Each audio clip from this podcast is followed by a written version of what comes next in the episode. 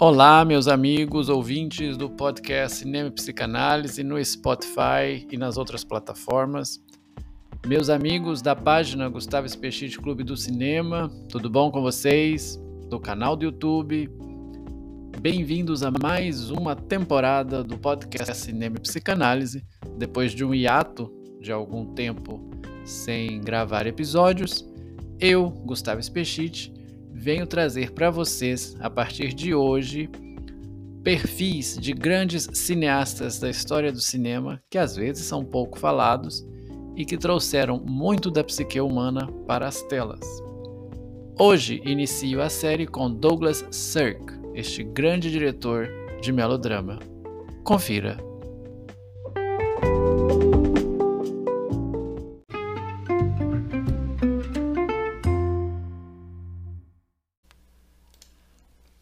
Nascido Hans Detlef Sierck, Douglas Sirk é considerado por muitos o príncipe do melodrama no cinema. Ele é um desses diretores de quem aprendi a admirar assistindo às suas obras comentadas por Rubens Evald Filho, o saudoso Rubens Evald Filho, no Telecine Classic, hoje Telecine Cult. Inevitável falar de Cirque e não se lembrar de nomes como Barbara Stanwyck, Lana Turner, Rock Hudson, com quem o diretor trabalhou diversas vezes, Lauren Bacall e outros nomes da era gloriosa de Hollywood. Impossível também é não se transportar automaticamente para os anos 50, com seus conflitos sociais, implícitos ou não, seus jogos de interesse, seus jogos de poder, que podem ser considerados até bastante atuais e não eram tratados por ele de uma maneira clichê. Para entender um pouco de Douglas Sirk, primeiro eu preciso fazer um parênteses e preciso falar um pouco do que, que se entende por esse gênero chamado melodrama.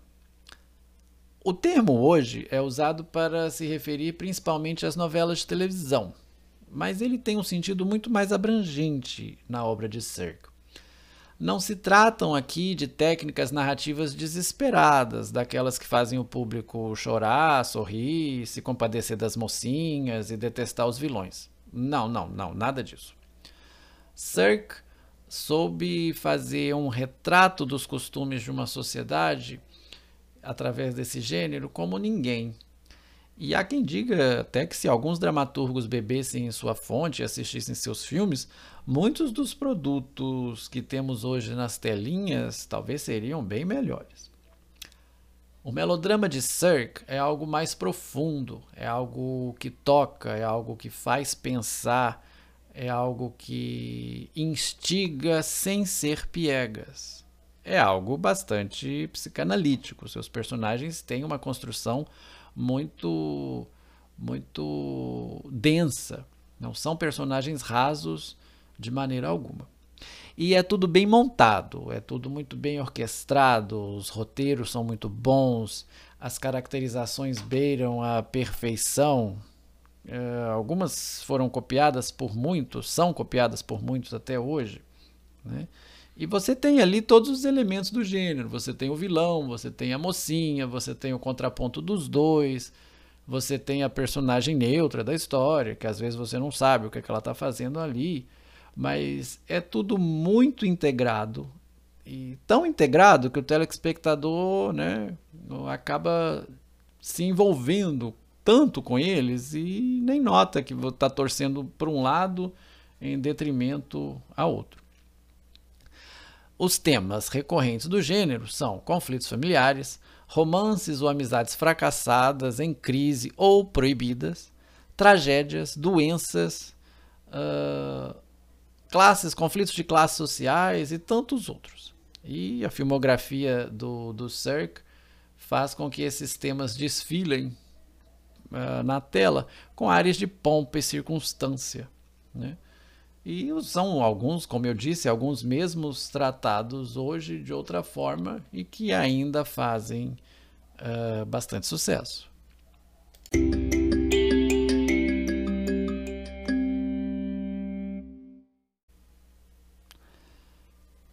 Para gravar esse podcast, eu escolhi então quatro filmes que podem ser considerados essenciais para quem quiser entender o que eu estou falando, quem quiser saber um pouco do universo de Douglas Sirk.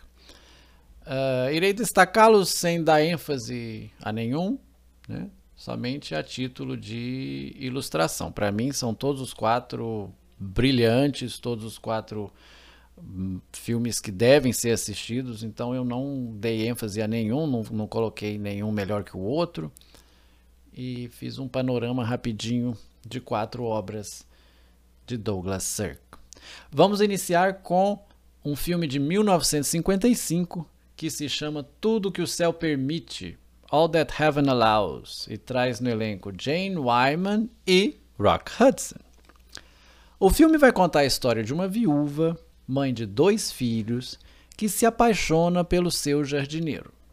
E aí, ela tem que enfrentar o preconceito de toda uma sociedade para poder viver esse amor. Como eu disse, relacionamentos proibidos fazem parte da temática de cerca. Mas por que, que esse relacionamento é proibido? O rapaz é de uma classe social diferente e ela é 15 anos mais velha que ele. Temos aí já um conflito todos na cidadezinha, nessas cidadezinhas do interior dos Estados Unidos, são contra a União e eles acabam se separando, levando vidas distintas, até que ele sofre um grave acidente e ela revê então todos os seus conceitos de felicidade, de relacionamento, para poder viver esse amor. Ou seja, a questão do, do melodrama, né? Tem que acontecer uma tragédia para que a história se desenvolva. Mas repito o que disse anteriormente, não é muito ou não é nada piegas. Né? O filme é bem sutil, cumpre seu papel de entreter, de levar reflexão.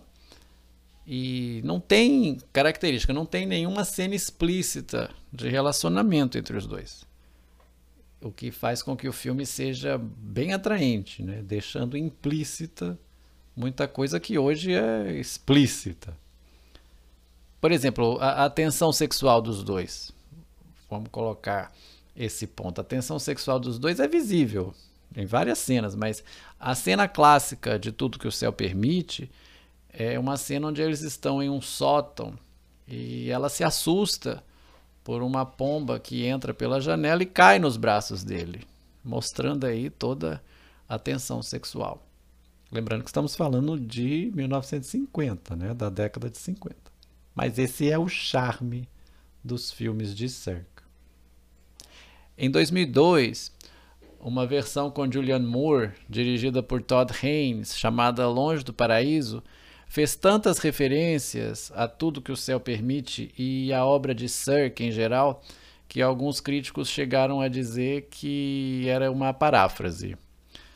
A diferença é que, além de ser é, o jardineiro, de ser de classe social diferente, no, no filme Longe do Paraíso, o jardineiro era, era negro. Então, Todd Haynes incluiu aí também não só a diferença de classe social, mas a diferença de raça também, né?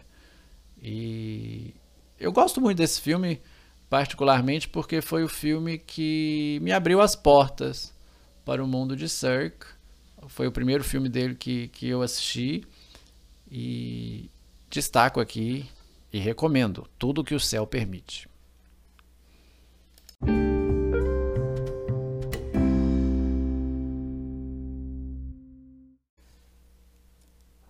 Vamos agora para o ano seguinte, 1956, e para o filme Chamas que Não Se Apagam, There Is Always Tomorrow, com o casal Barbara Stanwyck e Fred McMurray. Esse eu destaco porque também sou fã da Barbara Stanwyck, com quem o diretor havia trabalhado em Desejo Atroz e que para mim é uma das grandes atrizes da era de ouro de Hollywood tem uma voz, uma postura bem características, uma interpretação belíssima a cada papel que faz. Recomendo aí a, a filmografia também de Barbara Stanwyck. Um dos seus últimos papéis foi na, na minissérie Pássaros Feridos, muito conhecida aqui no Brasil. Bom, aqui ela interpreta Norma Miller Waller, a antiga paixão de um grande empresário do ramo de brinquedos, o Clifford Groves. O Clifford leva uma vida monótona e rotineira junto com sua esposa e seus três filhos. E quando a sua esposa tem que cancelar uma viagem que fariam juntos, ela acaba por insistir com o Clifford que ele vá sozinho. E aí ele e Norma se reencontram, reacendendo as chamas do título, né? As chamas que não se apagam, a qual o título em português se refere. O título original sempre haverá amanhã, né? There is always tomorrow. Essas chamas que não se apagam, as chamas da paixão.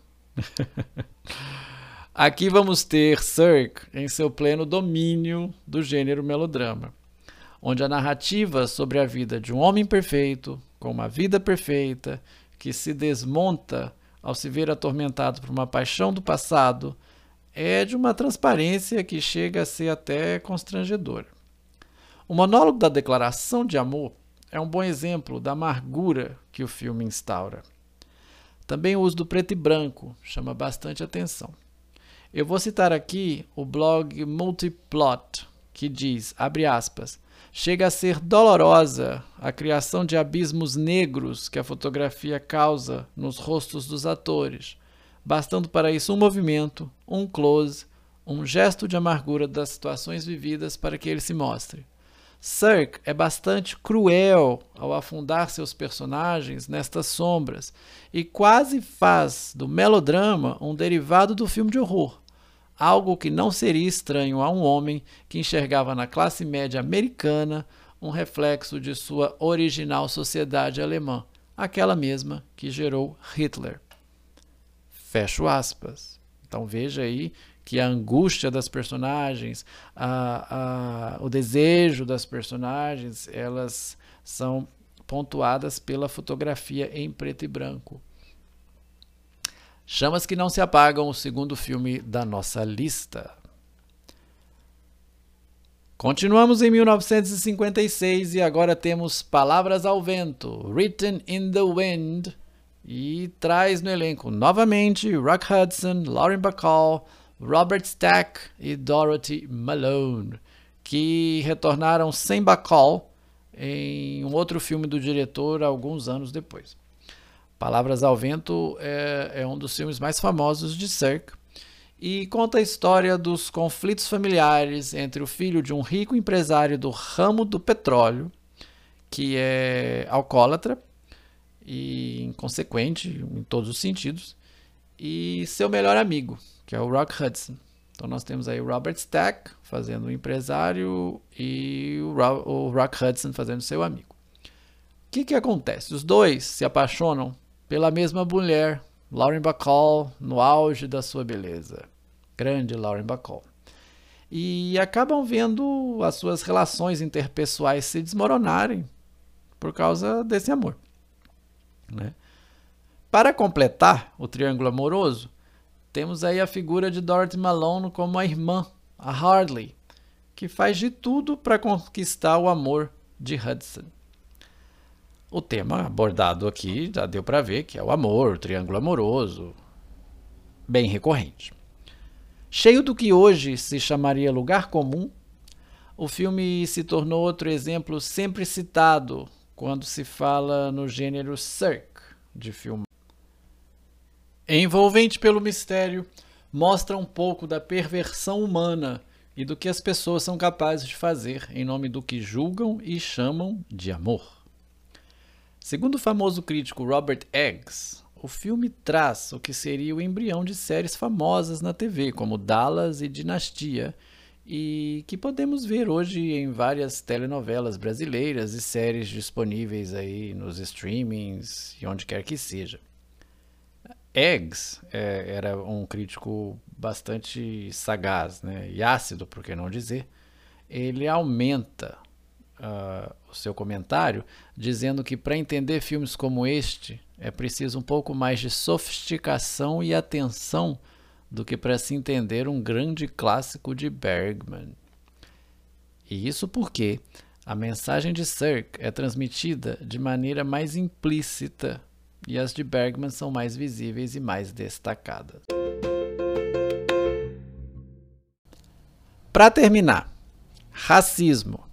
Relação entre empregados e patrões, empregadas e patroas. O trabalho que sufoca e faz com que os pais não vejam o desenvolvimento de seus filhos. A não aceitação do que se é. Estes são os temas abordados no clássico dos clássicos Imitação da Vida, Imitation of Life, filme de 1959. Vamos então ao roteiro. O filme conta a história de Laura Meredith, Alana Turner, uma viúva que, com uma filha, sonha, em 1947, em se tornar uma estrela da Broadway. No início da fita, em uma cena clássica, a vemos procurando sua filha em uma praia e lá ela conhece Annie Johnson e a sua filha Sarah Jane. A primeira, negra, e a filha, citando um texto do filme, saiu a cor do pai. Ali ela conhece também o fotógrafo Steve Archer. Está montado o quarteto central do filme. Com pena das duas, que não têm onde ficar, e atravessando grandes crises financeiras, Laura decide levar Anne e Sarah Jane para seu pequeno apartamento, criando ali um laço pessoal que vai perdurar por muito tempo. O tempo passa, Laura vira uma famosa estrela do teatro e do cinema e vemos os seus dramas familiares se desenvolverem. Por estar sempre ocupada, quase não vê o crescimento de sua filha Suzy, que na fase adulta é interpretada por Sandra Dee. E encontra em sua babá, ela encontra em sua babá uma substituta para a mãe. Olha aí algumas coisas psicanalíticas, né? Figura materna. Bom. Por outro lado, Sarah Jane nunca aceitou o fato de ter uma mãe negra e cria situações bastante constrangedoras para todas as personagens por causa disso. Então nós vamos ter aí a questão do racismo bem presente. É o tipo de drama que daria uma excelente novela das nove por que não dizer amor de mãe? Né? Tem o amor que não desenvolve por falta de algum motivo, tem as tramas paralelas, como a forma com que todos os produtores e diretores de teatro tentavam seduzir e comprar suas estrelas no sistema de estúdio de Hollywood. É, todos os ingredientes que fizeram do gênero o que ele é hoje, meio distorcido, na verdade, como eu falei no começo. Imitação da Vida é considerado por muitos como a obra-prima de Cirque, por isso que não podia faltar nessa minha seleção e acabou por encerrar a sua carreira com chave de ouro. Em sua filmografia uh, de longas, este conta como sua última obra. Se aposentou logo depois e veio a falecer algum tempo depois.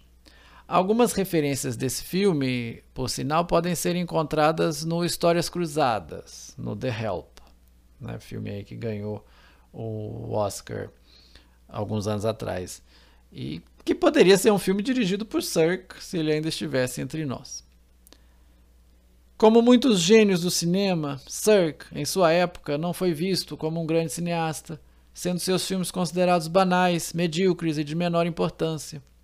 Não obteve nenhuma indicação como diretor para o Oscar ou outros prêmios importantes da história, ganhando somente os famosos prêmios honorários. Seus filmes merecem ser vistos, sentidos, analisados, discutidos, principalmente na nossa sociedade de hoje. Você perceberá como muitas das coisas que você vê na telinha, na sua distração, no seu streaming, já foram abordadas em filmes deliciosos e irá, espero, se deliciar e discutir estes filmes também com seu ciclo de amigos. Fica a dica do primeiro cineasta da lista, Douglas Sirk, o alemão Douglas Sirk. Muito obrigado por me acompanharem até agora. Eu sou Gustavo Spechit e este é o podcast Cinema e Psicanálise.